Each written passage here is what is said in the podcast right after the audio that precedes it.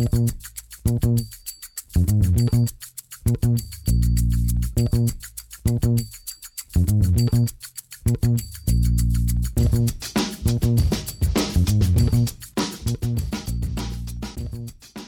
und herzlich willkommen zu Football Rausch. Mein Name ist Tim Rausch und an meiner Seite ist wie immer Rahman Robrail. Hallo Rahman, ist das Wetter schön bei euch in München?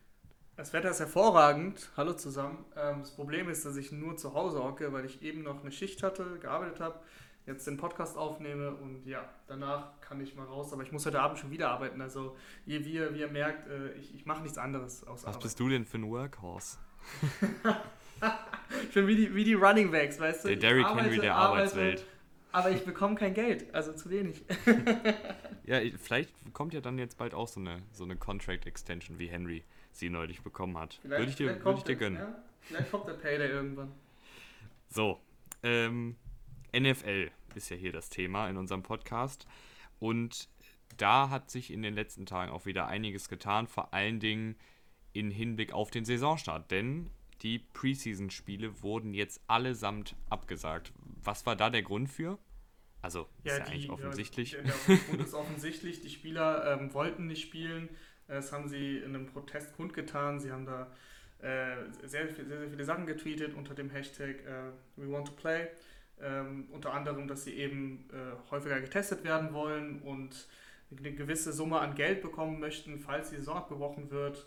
Es waren sehr, sehr viele Forderungen, die sie gestellt haben. Eine davon war aber auch, dass die Preseason eben äh, abgesagt wird. Und das ist jetzt passiert. Ähm, die Preseason für die meisten Spieler, die jetzt für die Rookies ist es schade, weil die können sich da testen, die können dort NFL-Luft schnappern. Ähm, schnuppern. Schnappern. Schnappern. Aber ähm, vor allem, äh, du hast es ja auch schon getwittert äh, unter unserem Account, ähm, für die undrafted Free Agents sehr, sehr schade. Nur für die ganzen Veterans, und das sind dann eben 80% der Liga, äh, für die ist es halt relativ unnötig. Die wollen, die wollen keine unnötige Belastung und keine unnötigen Spiele machen, wo sie irgendwie sich erkranken können. Deswegen wollten sie eben, dass es abgesagt wird und das ist jetzt geschehen. Ja, warum das, oh, jetzt habe ich mein Mikro äh, fast umgehauen, äh, warum das für die äh, Undrafted Free Agents eine ungünstige Lage ist, äh, kann ich ja mal ganz kurz erklären. Und zwar wurde jetzt schon entschieden, dass die Roster, also die Kader der Teams, von 90 auf 80 runtergetrimmt werden. Das heißt, es wird jetzt in den nächsten Tagen viele, viele Entlassungen geben, bevor einige von diesen Spielern überhaupt einen Snap im Training Camp gemacht haben. Ähm, da werden bestimmt ganz, ganz viele Entlassungen dabei sein von Spielern, die als undrafted Free Agents dieses Jahr zu den Teams gekommen sind. Und das ist natürlich, ja, also das ist ja deren Traum, da mal im Training Camp Luft zu schnuppern und ähm, wenn dann alles glatt läuft, vielleicht sogar äh, in den 53-Mann-Kader zu kommen. Ich weiß, das gelingt immer nur ganz wenigen, aber jedes Jahr kommen auch ein paar undrafted Free Agents, die echt respektable Karrieren in der NFL ähm, ja, aufstellen und diese Chance wird zumindest 10 bei jedem Team jetzt schon mal genommen. Das ist natürlich schade. Äh, aber gut, Corona ist in, gerade in den USA halt ein echt, echt ernstes Problem. Also ich bin kein Corona-Experte. Äh, wer sich da weiterbilden will, sollte lieber mal bei Christian, äh, wie heißt, jetzt habe ich den Namen, Christian Drosten. Ja, ich will mal Dorsten sagen, aber Drosten, ja, Christian ja, ich, Drosten. Ich Dr. Ähm, Christian Drosten. Nach, nach äh, hören. Äh, aber ich kann so viel sagen, in den USA ist jeder zehnte Test positiv und hier in Deutschland zum Beispiel nur jeder zwanzigste. Und in den USA hast du fast 60.000 neue Fälle pro Tag. Ähm, das ist natürlich eine ordentliche Zahl und ich habe auch so ein paar Bedenken noch während der NFL-Saison, wie wahrscheinlich jeder. Ähm, wir freuen uns natürlich total auf die Saison, ne? also endlich mal wieder Sport und vor allen Dingen auch wieder Football. Aber ich habe auch Schiss, also nicht, dass so ein Bill Belichick dann Corona kriegt und zwei Wochen weg ist. Oder auch irgendein Starspieler oder generell irgendein Spieler daran erkrankt. Das will natürlich keiner. Und bis jetzt sind leider schon 60 Spieler, äh, 60 NFL-Spieler mit Corona infiziert worden. Äh, die meisten davon dürften wahrscheinlich jetzt schon wieder genesen sein. Aber ja, es verfolgt uns halt noch weiter und es wird auch leider zum Saisonstart nicht einfach weggehen. Nee, es wird äh, wahrscheinlich das ganze Jahr nicht einfach weggehen, aber klar ist auch, dass die Saison stattfinden wird. Ähm, es waren so ein paar Fragezeichen, bevor eben äh, die NFL ein paar Schritte zugegangen ist auf die ähm, Spielergewerkschaft.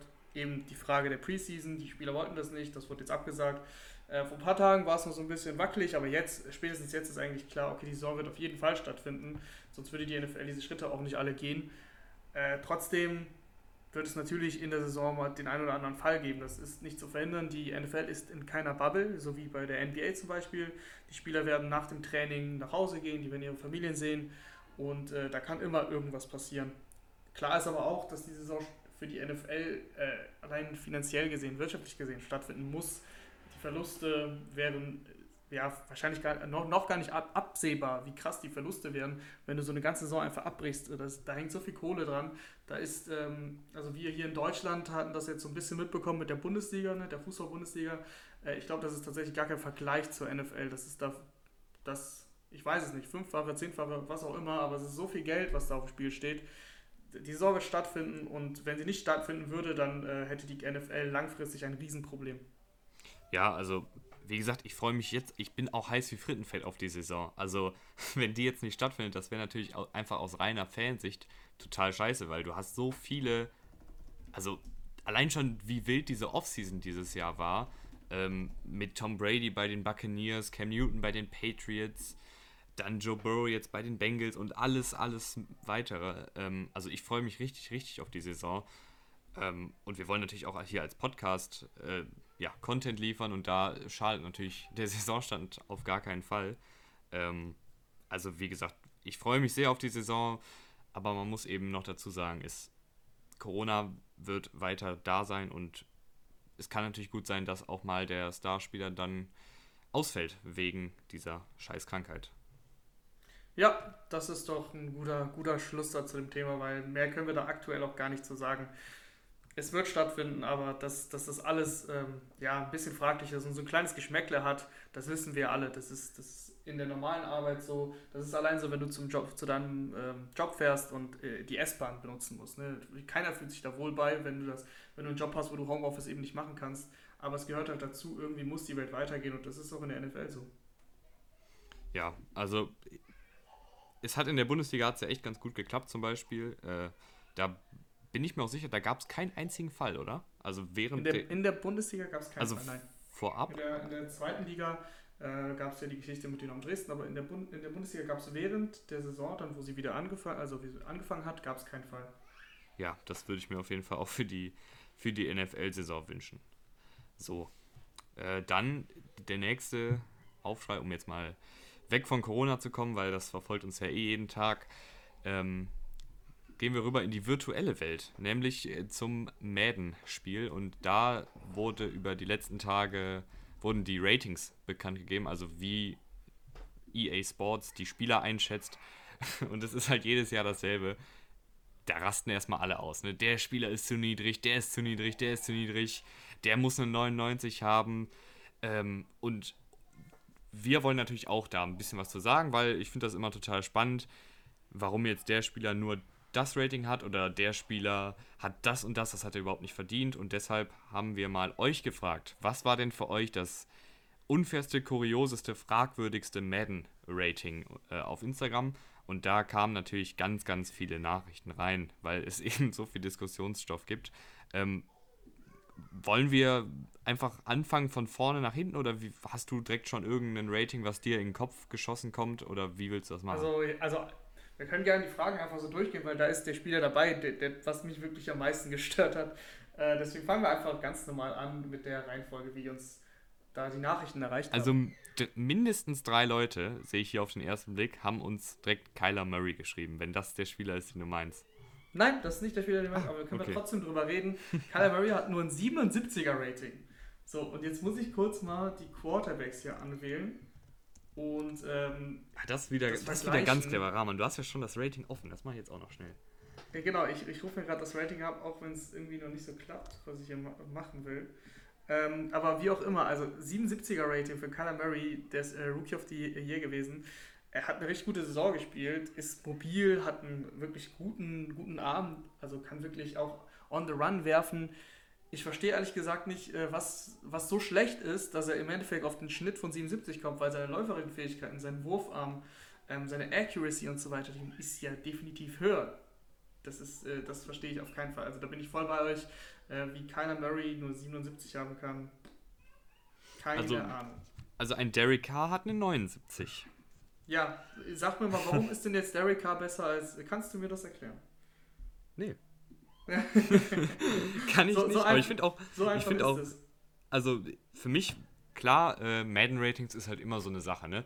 Ähm, die wollen, glaube ich, nicht direkt nach dem ersten Jahr die direkt in eine 85 heben und ich glaube vor, was, letzte Saison, da haben, hat Madden selber auch gesagt, dass sie nicht mehr so viele hoch bewertete Spieler haben wollen. Also da wurde das alles ein bisschen runtergeschraubt, dass nicht jeder Ich finde aber dass immer noch, direkt, ich direkt eine immer 90 noch, plus ist. zu viel ist.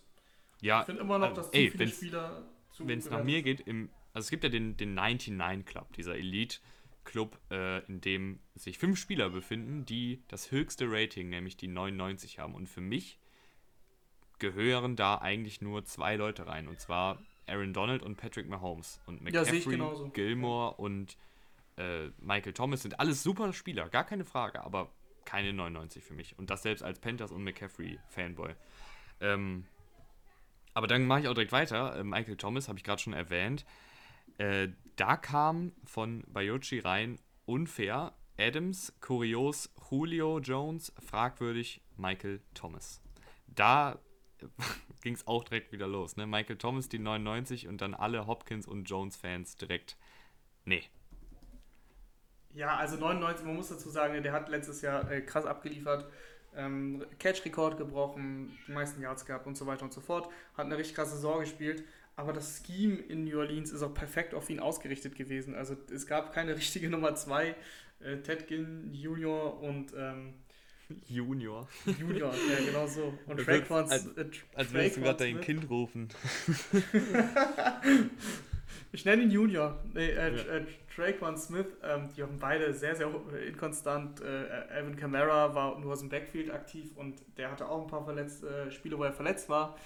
Also insgesamt einfach, der war die einzige Option und ähm, der fängt halt sehr viele Bälle in der, in der Midrange, in der Kurzpa im Kurzpassspiel. Aber ich finde, weil eine 99, da musst du die Speed haben von, ähm, von Tyreek Hill quasi. Also wirklich fast quasi, muss jetzt nicht genauso schnell sein, aber zumindest musst du downfield äh, richtig gut sein. Das ist für mich Michael Thomas nicht. Der ist jetzt nicht langsam, aber der hat halt äh, nicht die Speed, die ein richtig krasser Speedster hat. Ähm, und allein das reicht doch schon, dass du sagst, okay, 99 ist das beste Rating, was geht. Und ich finde nicht, dass es, wenn ich mir jetzt einen Receiver erstellen würde im Labor, so wie man das ja bei Madden machen kann, dann würde ich nicht sagen, okay, das ist Michael Thomas, besser geht's nicht, weil besser als 99 geht's ja auch nicht. Deswegen ist das schon für mich Quatsch. Äh, ich finde eigentlich, wie du gesagt hast, Aaron Donald finde ich die 99, ähm, ja, die kann man dem geben. Ich, wüs- ich sehe da keine Schwäche im Spiel eines Defensive Tackles von, von Aaron Donald. Patrick Mahomes, äh, selbst da kann man streiten, aber da finde ich sie auch völlig in Ordnung, weil ähm, du kannst auch nicht über 99 geben und eigentlich hätte sein, sein Arm mehr als 99 verdient und sein Arm hat aber nur eine 97 bekommen. Josh Allen Mhm. hat 99. Ja, obwohl Josh Allen der natürlich, der hat einen Raketenarm, der hat halt nur nicht die, die Deep Accuracy, das muss man. Ja, was bringt dir dieser Raketen? Es gibt ein richtig schönes Video bei Twitter, habe ich gesehen. Ja, ich Äh, habe so das auch schon mal Minuten gesehen. Und ich hatte auch überlegt, es zu twittern, aber dann dachte ich mir, bevor die ganzen verrückten Bills-Fans. Mit den Tischen auf dich, äh, ja, auf dich das, das wollte ich nicht, dass die mich vermöbeln. Nee, also äh, könnt, ihr mal, könnt ihr mal googeln oder bei Twitter einfach in der Suchleiste eingeben, das findet ihr sicher. Das ist einfach nur zwei Minuten Video, wie Josh Allen äh, offene Receiver Downfield äh, ja, überwirft. Aber was ich dazu sagen muss, ich, ich fand es gar nicht belustigend, ich fand es fast schon erstaunlich, wie weit er da den Ball geworfen hat zum Teil. Also, klar, das, das waren keine, keine genauen Würfe, aber allein diese Armkraft, dass er da mal eben 70 Yards oder was da manchmal dabei war, wirft, das war, fand ich schon cool. Also ich fand das Video jetzt gar nicht. das ist, das ist cool, aber das bringt dir halt nichts, wenn du Ja, halt ich weiß, aber nicht es ist doch cool, Rahman. Ja, okay, okay. Aber, äh, um nochmal kurz auf Michael Thomas zurückzukommen. Ähm, ich habe mir da auch Gedanken drüber gemacht und habe mir halt überlegt, wie würde ich die drei Receiver, die so als die Top 3 momentan gehandelt werden, äh, nämlich Michael Thomas, DeAndre Hopkins und Julio Jones, wie würde ich die sortieren? Und jetzt mal ganz, das könnt ihr uns auch ruhig gerne schreiben, ähm, jetzt mal unabhängig von Scheme, von Coaching, von Quarterback-Play, von O-Line-Play, von anderen Passempfängern, die in der Offensive sind, alles wegdenken, also prinz, prinzipiell in einem, in einem Vakuum. Welchen Receiver würdet ihr nehmen? Auch unabhängig von Alter und allem. Ähm, Michael Thomas, der Andre Hopkins oder Julio Jones. Und für mich fällt da die Antwort auf Julio Jones, weil der für mich der komplettere Receiver ist, weil er eben die Geschwindigkeit hat, um ein Deep Threat zu sein, gleichzeitig das Route Running hat, um in jedem äh, ja, Part des Feldes gut agieren zu können und auch ein Wahnsinns-Catch-Radius hat, äh, sichere Hände. Also für mich ist Julio Jones da der Beste, wenn es darum geht, mit wem würde ich jetzt ein Team starten wollen. Ja, äh, Unabhängig äh, von jeglichen ja. Faktoren. Genau, also das Alter spielt natürlich eine Rolle, aber wir gehen jetzt ja nur von dem nächsten Jahr aus. Und ähm, das einzige Problem bei Julio Jones ist seit Jahren, ich weiß nicht, woran das liegt, er fängt halt keine Touchdowns. Obwohl er äh, eigentlich eine Red Zone-Waffe sein kann. Er ist hier ein groß gebauter Receiver, wie du schon gesagt hast, einen guten Catch-Radius. Aber die Falcons kriegen es nicht hin, geschemt, dass, dass Julio Jones mal eine Saison hat, wo er über 10 Touchdowns fängt. Es ist immer, man erwartet halt auch immer viel von Julio Jones. Also der holt dann, ich habe es jetzt nicht aufgerufen, kann ich mal gucken, aber so 6, 7 sind es immer. Aber so ein Antonio Brown hat auch mal 15 geholt und Antonio Brown ist eigentlich kein klassischer Red Zone-Spieler, wo du ähm, Jump Ball hinwirfst in der Red Zone. Also warum hat es der es damals hinbekommen und Julio Jones nicht? Das äh, frage ich mich heute noch. Kann, ah, da habe ich jetzt ehrlich gesagt auch keine Antwort drauf. Also äh, für mich ist Julio Jones trotzdem absoluter Albtraum für jeden Defensivkoordinator und das wäre der Receiver. Julio Jones, Julio Jones hat 1, 2, 3, 4, 5, 6, 9, 9 Saisons gespielt. So, jetzt frage ich dich, was war seine höchste Touchdown-Anzahl und wie oft war sie zweistellig? In neun ja, Saisons. Will, wenn du eben schon gesagt hast, selten 10, dann würde ich einfach mal sagen, keinmal über 10 und das höchste war 8. Es war einmal 10, 2012. Mhm. Ähm, und das war das einzige Mal. Also da, danach ähm, dreimal 8, aber sonst auch schlechter als 8. Also in, in mehr als die Hälfte der Saisons was schlechter als, äh, als 8. Das ist, das ist krass für einen Julio Jones. Ich, ja, aber selbst, ich weiß nicht, woran das liegt, ob das Scheme der, der äh, Falcons ihn da einfach nicht so stark einbindet oder ob er in der Red Zone irgendwie Eierflattern hat, ich weiß es nicht. ja, ähm, wie gesagt, das ist ja so eine offene Frage. Das kann sich ja niemand so richtig erklären. Das ist äh, jedes Jahr, wenn, wenn es daran geht, irgendwie äh, im Fantasy-Football seinen Receiver zu draften, kommt bei Julio Jones immer das Thema, ah, der fängt aber keine Touchdowns. Und keiner kann es erklären, aber es ist halt so. Ich würde sagen, wir bleiben aber mal bei den Receivern und ähm, der nächste, der kurios, unfair oder fragwürdig äh, bewertet ist, ist Nicole Hartman. Ähm, Finde ich eigentlich, also hat eine 76. Findest du das kurios? Oder unfair? Nee, äh, eigentlich gar nicht, ähm, weil Nicole Hartmann konnte letztes Jahr nicht so viel zeigen. Also, dass der super schnell ist und after the catch Yards kreieren kann, weil er eben schnell flink ist, das wissen wir. Aber mehr konnte er nicht so richtig zeigen. Hat als Returner gute Ansätze gezeigt, aber das geht ja so ein bisschen Hand in Hand. Er ist halt schnell, er kann, wenn er den Ball in der Hand hat, ist er ein guter Spieler. Aber sonst, er war halt nicht mal bei den, bei den Chiefs ähm, ja, war ja nicht mal wirklich gesetzt. Also die Marcus Robinson war noch vor ihm meistens in drei Receiver-Sets. Deswegen finde ich den 76 jetzt nicht verkehrt. Ich finde es auch okay. Also klar, dass, wenn man jetzt reines Potenzial für kommende Saison nimmt, dann würde man sagen, kann er sogar vielleicht schon auf die 80 angehoben werden, weil ich nehme mal an, er wird da jetzt die, die Nummer 3 hinter Hill und Watkins. Und ich finde ihn auch echt gut. Also keine Frage. Der ist vor allen Dingen äh, wie du eben gesagt hast, für diese tiefen Pässe, die Mahomes gerne wirft, super, super gut. Hatte letztes Jahr 20,7 Yards pro Passfang. Das ist ein richtig, richtig guter Wert. Und eben auch als Returner hat er einen Kick-Return-Touchdown Kick, Kick gehabt. Äh, so. Und ähm, ja, also 76 finde ich, ist da auch fair. Da muss einfach dann nächstes Jahr noch ein bisschen was kommen. Und da bin ich mir sicher, das kriegt er auch hin. Und dann kann man mal über eine 80 sprechen wenn ihr mit den Chiefs spielt, ähm, auch wenn er eine 76 hat, also Speedwertung 97, Acceleration 95, Agility-Wert 91, also ihr werdet trotzdem Spaß mit ihm haben. Nächster Receiver, der angezweifelt wird, Tyler Boyd, 83 nur. Äh, da wird bemängelt, dass das zu niedrig ist für einen Tyler Boyd, weil er also es, die, Fra die, die Aussage kommt auch von Bengals Germany. Also ich nehme an, da ist die Fanbrille doch ein bisschen aufgesetzt. Aber Back-to-Back -back 1000 Yards ähm, und ein Top 3 Slot Receiver und immer noch nur eine 83 wird da geschrieben.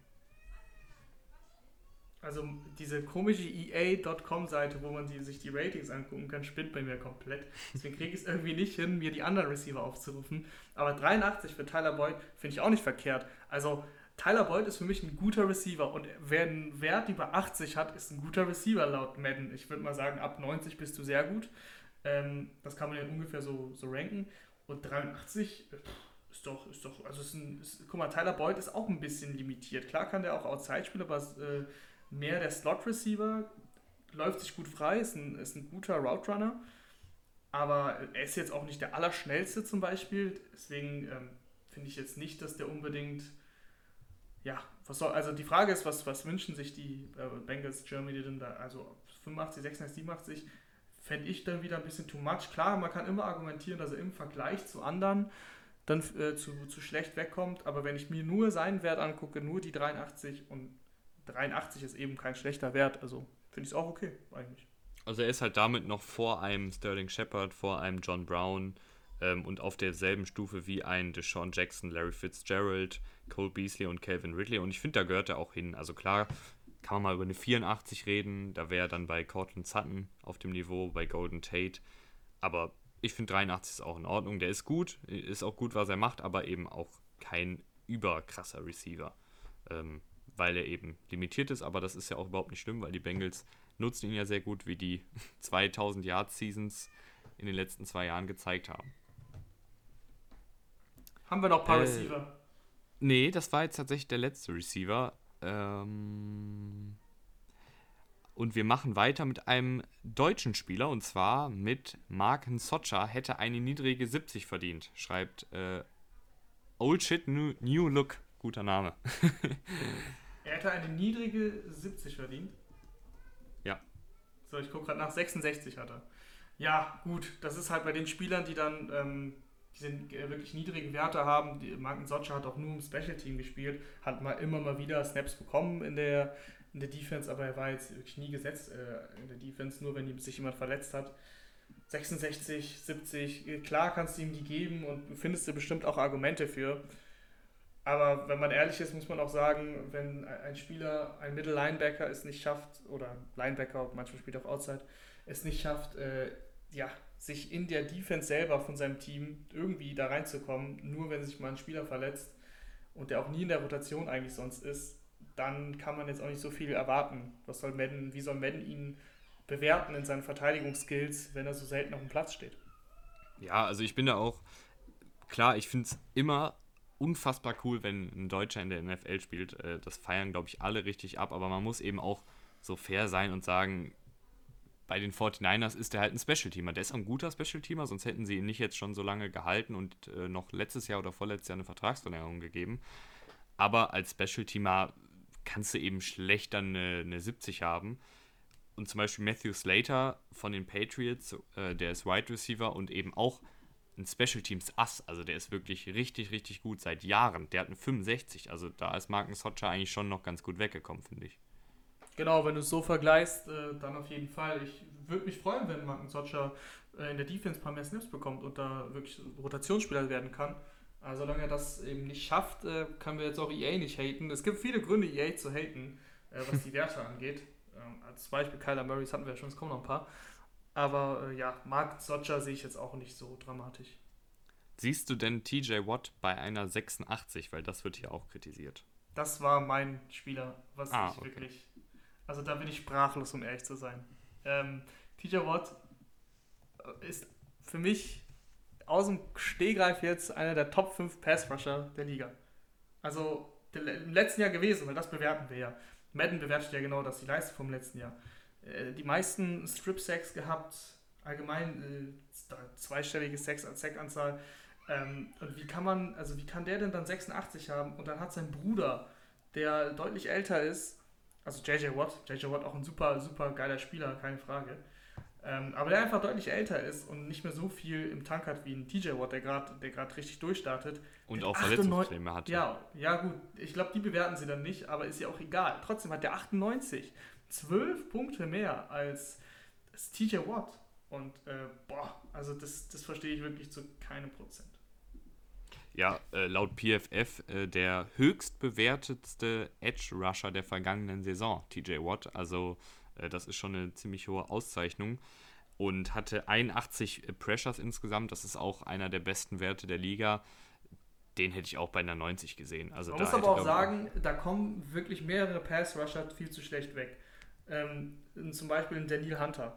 Der hat auch nur oh, Daniel Hunter bin ich so ein Riesenfan von. Ja, der ist ja auch ein richtig guter Spieler. Der hat auch nur eine 89. Joey Bosa hat nur eine 91. Also, ähm, ich weiß nicht, das ist halt, das ist dann dieses, dieser Pro, sogenannte Promi-Bonus, den wir kennen. JJ Watt ist äh, der NFL voller Promis, aber da ist er auch nochmal ein Promi der Promis. Und der kriegt er halt nach 98 einfach rausgehauen. Äh, wo du dir denkst, so wow, und das haben die, das hatten die äh, NFL oder nicht die NFL, die EA ja nochmal unter, unterstrichen mit diesem Promi-Bonus bei Gronk. Weil der hat ja auch eine äh, 95. eine 95, der hat ein Jahr nicht gespielt und im letzten Jahr, wo er gespielt hat, da hatte er ähm, ja einfach nicht mehr die Spielanteile, die er davor hatte in seiner Karriere. Äh, das ist Wahnsinn, wie du, wie du dem ja. 95 geben kannst. Also 95 finde ich es auch für Rob Gronkowski so cool er ist. Ne? Also ich glaube, es gibt keinen, der Rob Gronkowski nicht ich glaub, mag. Ich glaube, Coolness, Coolness ist ähm, kein Wert in Madden. Das kannst du nicht Ja, aber ich, ich, ich sehe es auch nicht ein, dass der da so einen hohen Wert kriegt, weil, wie du gesagt hast, der, der war mal ein richtig guter Tight End, aber man muss eben auch so fair sein und sagen, gerade in seiner letzten Saison, 2018, äh, ja, das war der eigentlich nicht mehr, da war der nur noch ein Schatten seiner selbst, ne, weil eben viele Verletzungen, ähm, da hat einfach dann auch ein bisschen die Spritzigkeit gefehlt, die man von Gronk kennt, dass er mal drei Tackles bricht und noch einen Cornerback mit in die Endzone schleift. Äh, das hat er dann nicht mehr geschafft, aber ich glaube auch, es gibt eine Welt, wo ein Rob Gronkowski nächstes Jahr bei den Buccaneers oder beziehungsweise diese Saison bei den Buccaneers richtig, richtig abliefert und wieder zu seiner alten Form findet, weil er jetzt eben das Jahr äh, Ruhe hatte. Aber eine 95 finde ich trotzdem zu hoch. Ja, also ich, ich verstehe ehrlich gesagt auch Madden da nicht. Du hast eben gesagt, sie wollen sowieso jetzt die, die Werte ein bisschen geringer halten und so weiter und so fort, weil sie ja selber merken, dass sie da teilweise viel zu hohe Ratings geben. Madden ist ja von EA und EA macht auch FIFA. Und FIFA haben wir alle schon mal gezockt, egal ob wir irgendwie Fußball interessiert sind oder nicht. Äh, irgendwie hat man da immer einen Berührungspunkt gehabt. Und dann so Spieler wie Messi oder Cristiano Ronaldo, also ich weiß jetzt nicht, ob ich was Falsches erzähle, aber wenn ich FIFA gespielt habe, die hatten noch nie eine 99. Also die, das, die hatten halt 93, 94er Werte und das waren, ähm, und ich rede jetzt vom ganz normalen klassischen FIFA und nicht von Ultimate Team oder sowas, bevor ich jetzt hier gehatet werde. Äh, also nicht irgendwelche Special-Karten, sondern die ganz normalen Werte. Und da hatten die wirklich nie mehr als 95 gefühlt. Und wie kann es dann sein, dass, dass Madden, gleiche Firma EA, da sowas raushaut? Also ich verstehe das einfach nicht. Nee, es ist für mich auch, es ist für mich auch zu hoch. Also ähm, generell würde ich da halt mal ordentlich runterschrauben, weil so ich, dann hast du halt wirklich wieder so viele Leute, die richtig, richtig gut sind, aber für mich ist halt ab 95 wirklich jemand, der seit zwei Jahren auf dem höchsten Niveau spielt und zu den besten Spielern der Liga gehört. Und das ist eben den Gronk nicht gewesen, die letzten zwei Spielzeiten. Aber es gibt ja noch ein Tight End. Oder noch ein paar Tight Ends, die ein bisschen, bisschen wild äh, gewertet wurden, ne? Ja, auch einer meiner Lieblinge, äh, Greg Olson, hat eine 86 bekommen, wenn ich mich nicht irre. Ich habe ja, es gerade noch aufgehabt. 86, äh, ja. Also es war 86. Das letzte, äh, also Greg Olson, ich bin ein Riesenfan. Der hat den Panthers sehr, sehr viel gute Momente beschert, aber der ist jetzt mittlerweile schon echt fast schon im Football-Rentenalter und hat so auch die letzten zwei, drei Spielzeiten gespielt. Der ist 35 Jahre alt, ähm, hat auch, also der kann noch der weiß einfach, wie er als Tight End die Routen laufen muss, um noch offen zu werden und um dann noch äh, Yards zu sammeln. Aber der hat die letzten drei Jahre 191 Yards, 291 Yards und 597 Yards gehabt. Ähm, das sind jetzt keine Top-Werte und gerade nach dem Catch geht bei dem halt nicht mehr viel. Der, der ist gut als kurze Anspielstation, der hat noch sichere Hände, aber mehr ist der leider als Tight End nicht mehr. Der ist kein, kein dominanter Blocker mehr. Der ist kein Downfield Tight End Threat, wie es ein Darren Waller zum Beispiel ist. Äh, ja, ich finde, er ist einfach keine 86 mehr. Das, was er macht, ist gut. Er wird auch bei den Seahawks nächstes Jahr wahrscheinlich ein paar wichtige First Downs fangen, aber mehr geht da, glaube ich, nicht. Ich finde es ich wirklich sehr belustigend, ähm, Greg Olson hat ein 82er äh, Rating für Speed. Und das ist, ähm, dann, dann, weißt du ja, wenn, was hat ein Tom Brady, das muss man jetzt eigentlich auch nachgucken. Aber Greg Olson ist mir aufgefallen, wenn der den Ball letztes Jahr gefangen hat und dann wirklich dann seine Speed zeigen musste mit dem Ball in der Hand, boah, äh, ich will ja nicht despektierlich äh, da klingen, ne, aber das sah halt schon aus wie so ein älterer Mann, der vielleicht nicht mehr ähm, nicht mehr äh, so, so diesen, diesen Sport treiben sollte. Ich habe mich auch gewundert, dass er dann noch diesen Vertrag bekommen hat. Er verdient ja jetzt, glaube ich, so an die 7 Millionen Dollar bei den Seahawks. Ist natürlich ein super Lockerroom-Guy und der hat auch gezeigt als ähm, Broadcaster, äh, als TV-Kommentator, dass er wirklich was in der Birne hat, was auch Football angeht. Das ist überhaupt keine Frage. Nur man hat halt einfach schon letztes Jahr gesehen, okay, athletisch gesehen ähm, bringt er dich jetzt nicht mehr so wirklich weiter. Frei, sich freilaufen, also das Route Running ist immer noch solide, gut, aber dann wirklich, wenn es dann um das reine Athletische geht, dann ist das halt schon echt äh, sehr, sehr schwierig und wieso jemand dann das gleiche Rating haben kann wie ein äh, Mark Andrews zum Beispiel, der letztes Jahr komplett durchgestartet ist. Ja, da, da, da braucht man auch gar nicht mehr viel sagen, da wissen wir alle, dass das einfach nur fragwürdig ist. Ja, also ich bin da auch bei dir, selbst als Greg Olsen-Fan äh, ist der für mich keine 86 mehr. Das war, der war auf jeden Fall auch mal vielleicht sogar ein 90er, äh, gerade in der Zeit, wo er mit, mit Cam Newton 2014, 2015 richtig abgegangen ist und da auch noch sein Speed hatte. Also da war er noch echt flink unterwegs, aber er hatte Fußverletzungen äh, und generell die letzten drei Spielzeiten immer verletzt gewesen. Also der ist einfach nicht mehr der Top-Athlet, der er mal war, ähm, so leid es mir tut. Aber gut, das war jetzt der, der Exkurs äh, in, in die Madden-Ratings. Ich hoffe, wir haben jetzt keine äh, Madden-Hasser hier dabei. Ähm, und deshalb machen wir jetzt auch mal ganz flink weiter mit der anderen Fragerunde, nämlich ganz normal eure Fragen zur NFL, die ihr uns immer bei Instagram zukommen lassen könnt. Und da fangen wir an mit Christian, der fragt, was macht einen guten Third Down Running Back aus? Ja, Third Down Running Back ist, ist klar, der ähm, kommt meistens drauf, wenn es darum geht, äh, im Passspiel zu glänzen. Aber natürlich muss er nicht nur ein guter Passempfänger sein, ein guter Route Runner, sondern was sehr, sehr wichtig ist und was häufig äh, vergessen wird, der muss blocken können vor allem. Also wenn der Quarterback sieht, dass die Defense einen Blitz bringt, dann muss, dann, und der Quarterback sagt dem Running Back der dann manchmal, okay, Jung, jetzt musst du halt blocken, jetzt äh, kann ich dich nicht in eine Route schicken, weil jetzt kommen sechs, gleich sechs äh, oder sieben Spieler auf uns zu und fünf Offensive Liner können die ja nicht alle blocken. Da muss halt der Running Back echt ein richtig guter ähm, Blocker sein, das ist ganz wichtig. Und ansonsten, klar, natürlich muss er den Ball fangen können und äh, Routen laufen und dass das Laufspiel an sich, das ganz normale Laufspiel, ähm, was den Running Back sonst auszeichnet, da nicht so eine Rolle spielt, ist auch klar. Außer wir haben natürlich Third and Short oder sowas, wo man nur noch ein, zwei Yards braucht. Das ist eine andere Geschichte, aber der klassische Third Down Back ist halt Bälle fangen und eben blocken können. Ja, also ich finde, da ist so Duke Johnson zum Beispiel ein richtig gutes Beispiel, der seit Jahren da so eine kleine Karriere als äh, Third Down Running Back macht, der eben sehr, sehr gut im Passspiel ist. Ähm, und wie du gesagt hast, die, die Blockarbeit, das wird bei Running Backs echt gerne übersehen. Also es gibt ein paar Running Backs, die richtig, richtig gut als, als Pass Protector sind, zum Beispiel ein Ezekiel Elliott, ein Miles Sanders war letztes Jahr auch richtig gut.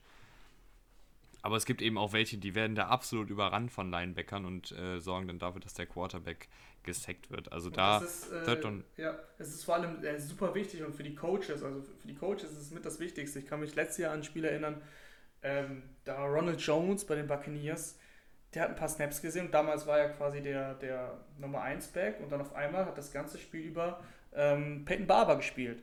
Und dann wurde äh, Bruce Arians nach dem Spiel gefragt, was war denn da los? Was war mit Ronald Jones? Der hat ein paar, paar Snaps gemacht und dann halt gar nichts mehr. Und er hat gesagt, ja, das Blocking hat mir halt nicht gefallen. Und danach hat er keinen einzigen Snap mehr gesehen. War dann Peyton Barber Show, der auch äh, zwei oder drei Rushing Touchdowns aufgelegt hat. Ähm, und auch im Super Bowl damals äh, Falcons gegen Patriots.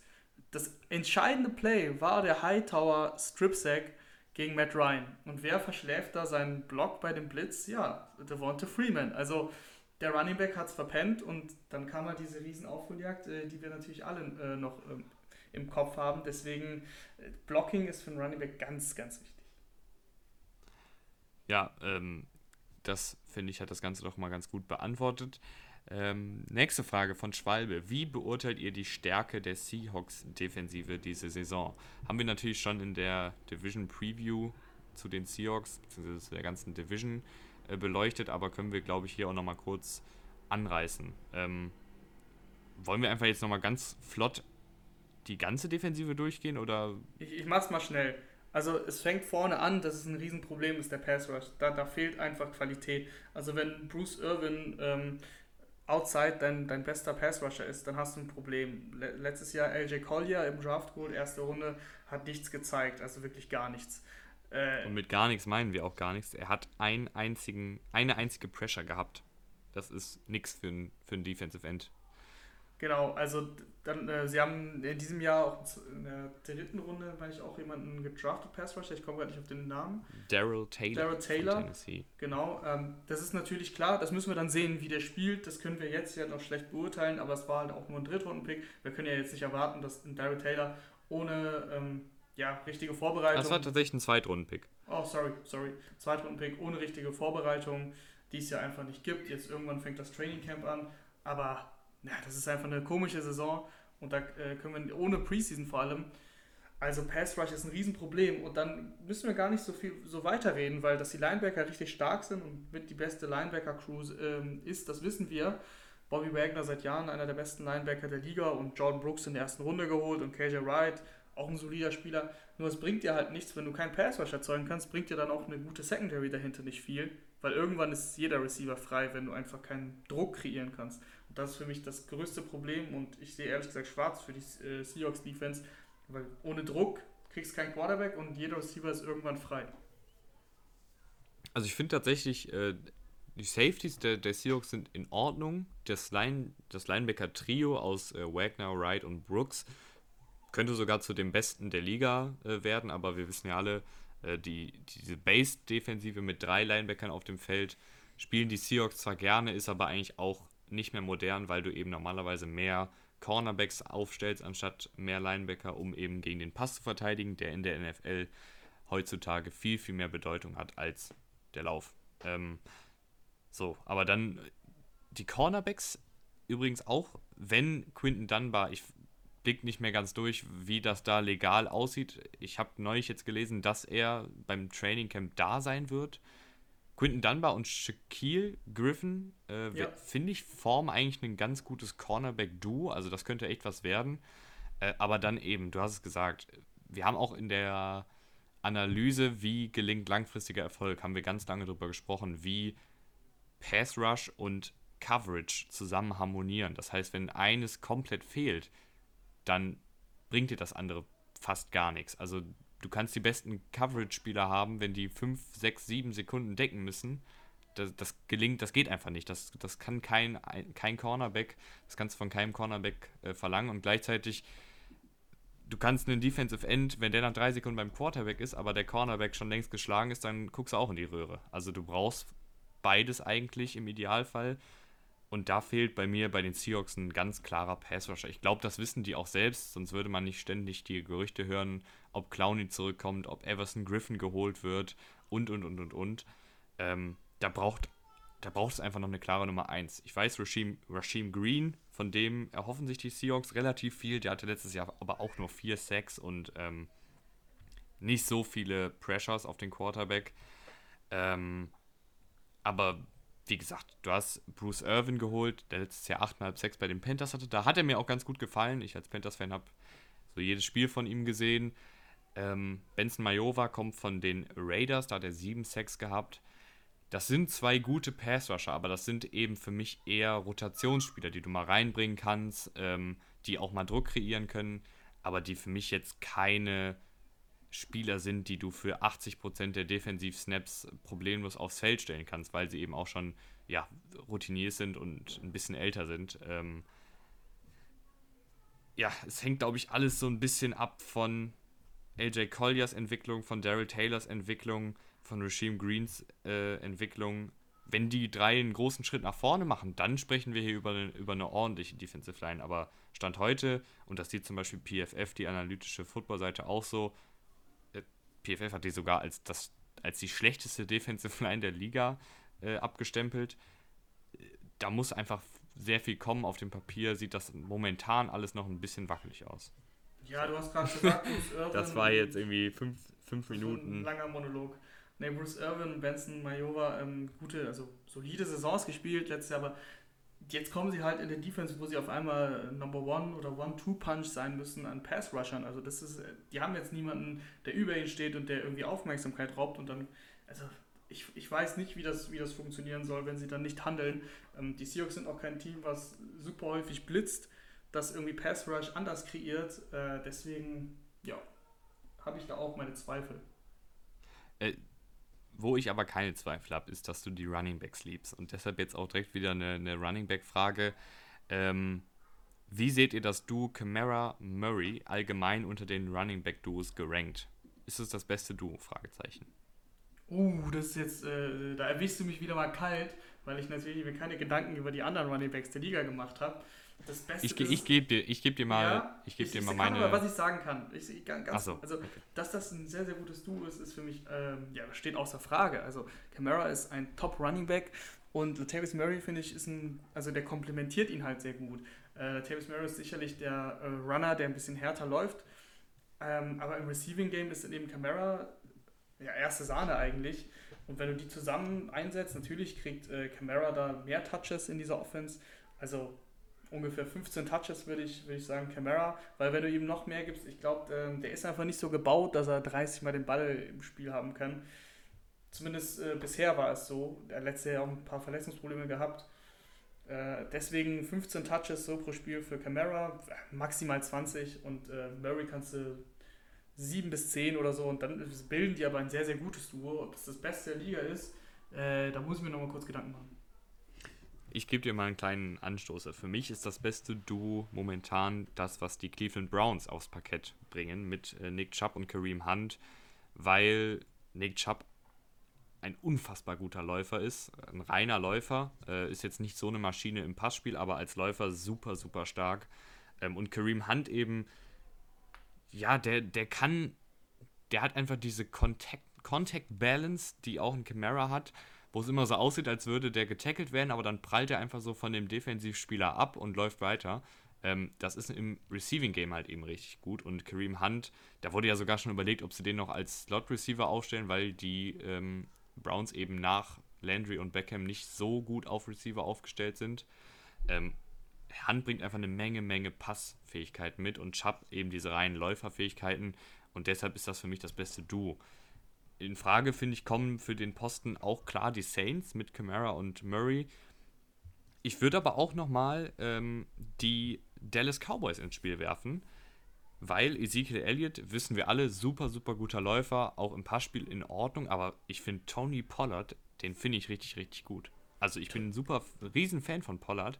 Letztes Jahr hat man gesehen, dass der gerade im Passspiel super, super gut ist. Er hat auch im College viele Receiver gespielt, daher kommt das. Ähm, und auch als Läufer hatte der, ich glaube, 5 Yards pro Lauf, 5,3 Yards pro Lauf. Das ist Wahnsinn.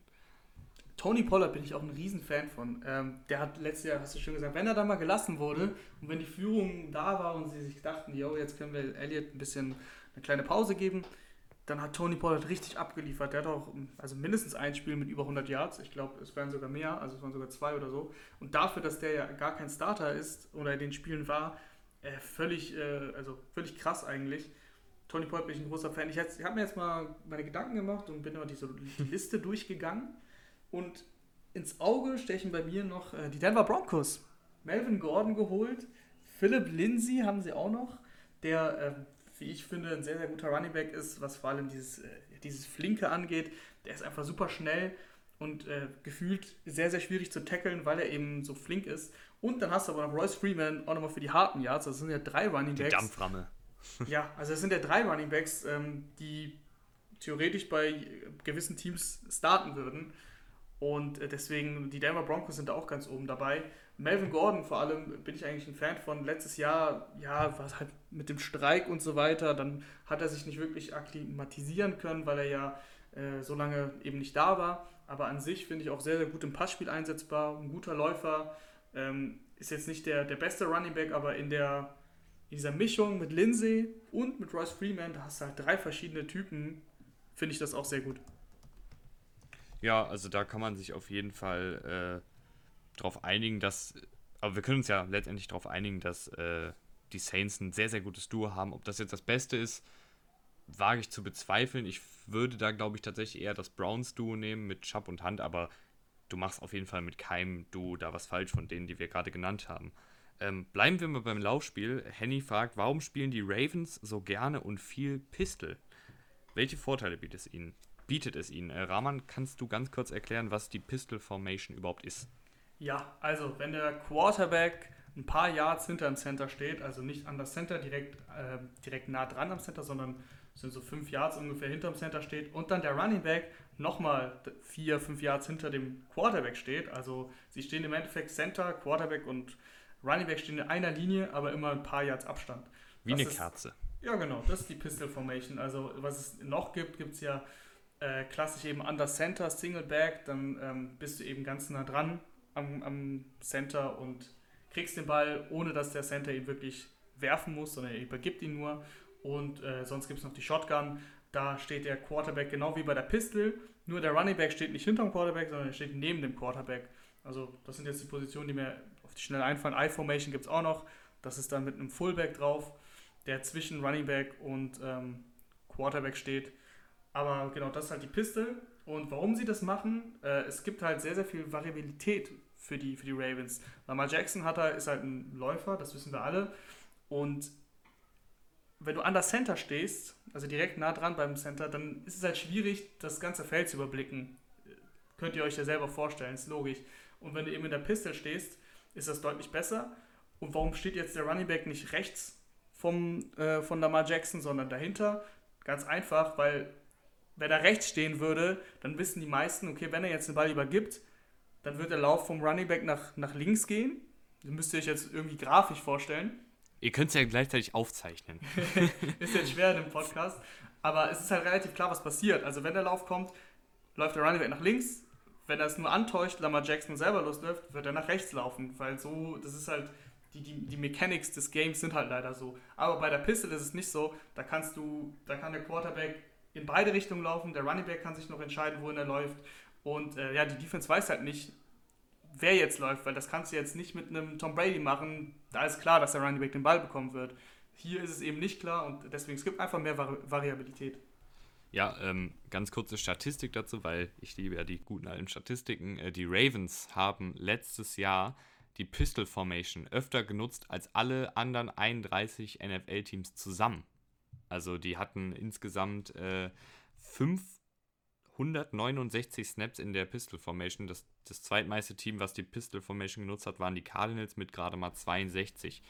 Ähm, und Greg Roman selber hat es auch schon gesagt, äh, der Offensivkoordinator der Ravens, es gibt dir einfach viel mehr Flexibilität. Und vor allen Dingen, wenn du einen Lamar Jackson hast, äh, der ja ganz gerne auch mal den Ball behält, also der hat dann immer die Option, wenn er den, der liest dann den Defensive End, äh, geht der Defensive End auf den Running Back, behält Jackson den Ball, geht der Defensive End auf Jackson selber, dann gibt den Ball an den Running Back. Und wenn du eben die, die Pistol Formation hast, dann gibt dir das einfach nochmal mehr Optionen äh, für die Ballübergabe. Dann kann Jackson den vielleicht noch pitchen, also zum, zum Running Back werfen, äh, wenn der Defensive End auf Lamar Jackson drauf geht.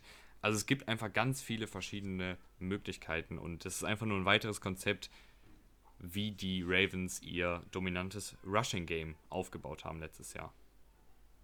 Jo, genau. so, dann äh, wäre es das jetzt aber auch heute wieder für die Folge Football Rausch.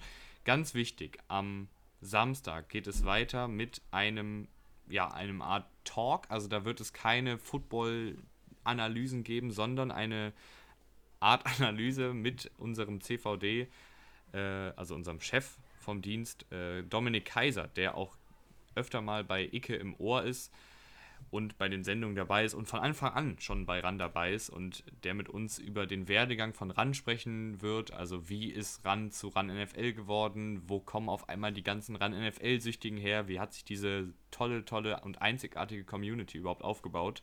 Äh, das wird er uns alles erklären.